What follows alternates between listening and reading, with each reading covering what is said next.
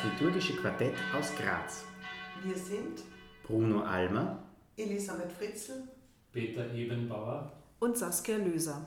Herzlich willkommen zur nächsten Folge unseres Podcasts.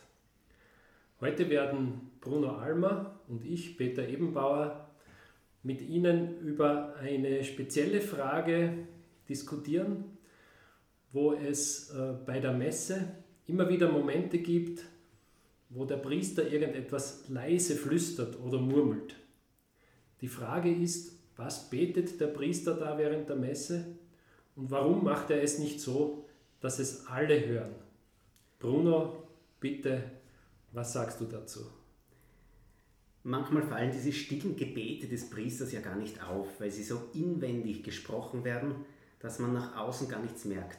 Manchmal fallen sie dann doch auf und man fragt sich zu Recht, was dieses scheinbare Murmeln in den eigenen Bart für eine Bedeutung hat und was da gesprochen wird. Das Messbuch sieht an mehreren Stellen in der Messe solche stillen Gebete vor. Sie gehen zum Teil auch auf die sogenannte alte Messe zurück, also auf den Messritus von 1962, auf die sogenannte Tridentinische Messe. Ich habe einen älteren Priester einmal gefragt, wozu es diese stillen Gebete des Priesters in der Messe eigentlich gibt und welche Bedeutung sie für ihn als Priester haben. Er hat mir zur Antwort gegeben, dass ihn diese stillen Gebete in der Messe daran erinnern, dass er die Messe zwar stellvertretend für die Gemeinde leitet und ihr vorsteht und in der Feier auch Christus repräsentiert, dass aber nicht er selbst es ist, der einem Zauberer gleich die Gaben von Brot und Wein verwandeln kann in Jesu Leib und Blut, sondern dass es ein Tun Gottes ist. Diese stillen Gebete sind für diesen älteren Priester so etwas wie der innere Ausdruck dessen, dass auch er als Priester, wie alle anderen auch, die am Gottesdienst teilnehmen, der Gnade Gottes bedarf und dass Gott es ist, der durch ihn wirkt und sozusagen das Wunder der Messe vollbringt. Da machst du mich jetzt aber neugierig, Bruno, was das jetzt wirklich für Gebete sind. Kannst du uns ein Beispiel nennen oder auch einen Text, was da tatsächlich gebetet wird? Das Messbuch sieht mehrere von solchen stillen Gebeten vor. Eines davon spricht der Priester zum Beispiel unmittelbar vor dem Evangelium, wenn er es verkündet. Während er sich vor dem Altar verneigt, spricht er leise, Heiliger Gott, reinige mein Herz und meine Lippen, damit ich dein Evangelium würdig verkünde. Der Priester bittet um die rechte Disposition für einen besonderen Moment in der Liturgie für die Verkündigung des Evangeliums. Auch in ihm geschieht Vergegenwärtigung Jesu Christi. Wir glauben, dass Gott selbst im Wort der Heiligen Schrift zu uns spricht, weil es sein Wort ist, das Wort des lebendigen Gottes. Der Priester wird somit zu so etwas wie einem Sprachrohr für Gottes Wort. Diese Bitte um das rechte Bereitsein für die Verkündigung der frohen Botschaft ist gleichzeitig eingebettet in die Haltung, dass der Priester selbst, noch bevor er das Wort Gottes mit seinen Lippen verkündet, zuerst einmal hörender ist und ein hörendes Herz braucht.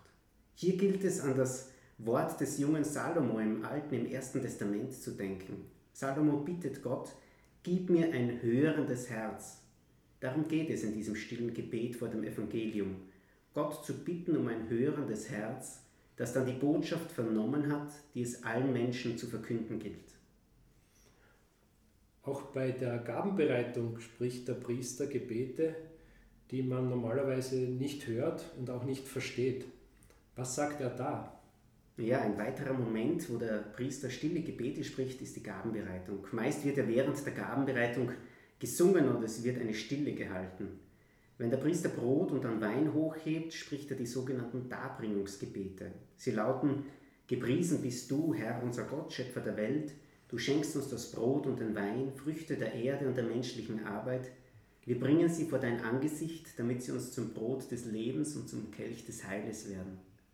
Auch diese Gebete bringen am Beginn des eucharistischen Teils der Messe zum Ausdruck, dass das, was gefeiert wird, in erster Linie ein Geschenk und eine Gnade Gottes ist und nicht etwas, was Menschen herzustellen vermögen oder machen können.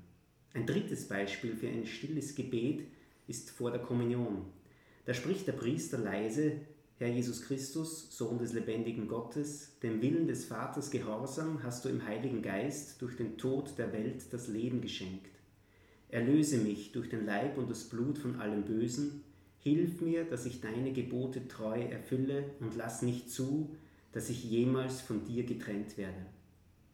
Dieses stille und zugleich sehr persönliche Gebet des Priesters vor der Kommunion fasst einerseits die Erlösung Jesu Christi zusammen. Er hat die Welt erlöst. Nichts kann den Menschen mehr auf ewig von Gott trennen.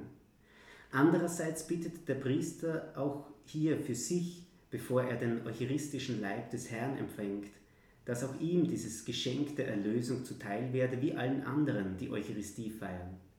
Wieder in dem Glauben, dass Gott es ist, der handelt und sich niemand selbst etwas aus eigener Kraft oder aufgrund eigener Leistung verdienen könnte, schon gar nicht den Himmel. Und Himmel meint das verheißene Leben in Fülle. Wäre, wäre ja manchmal vielleicht durchaus interessant, eine Messe mitzufeiern, wo der Priester diese stillen Gebete, die ja auch ihren Sinn haben, vielleicht durchaus einmal laut sprechen könnte oder sie auch erläutern könnte in einer Predigt. Vielen Dank, Bruno, für diese Erläuterungen und ich darf Sie gleichzeitig auf die nächste Folge unseres Podcasts hinweisen, in der wir über die Tridentinische Messe sprechen werden. Dankeschön und bis zum nächsten Mal.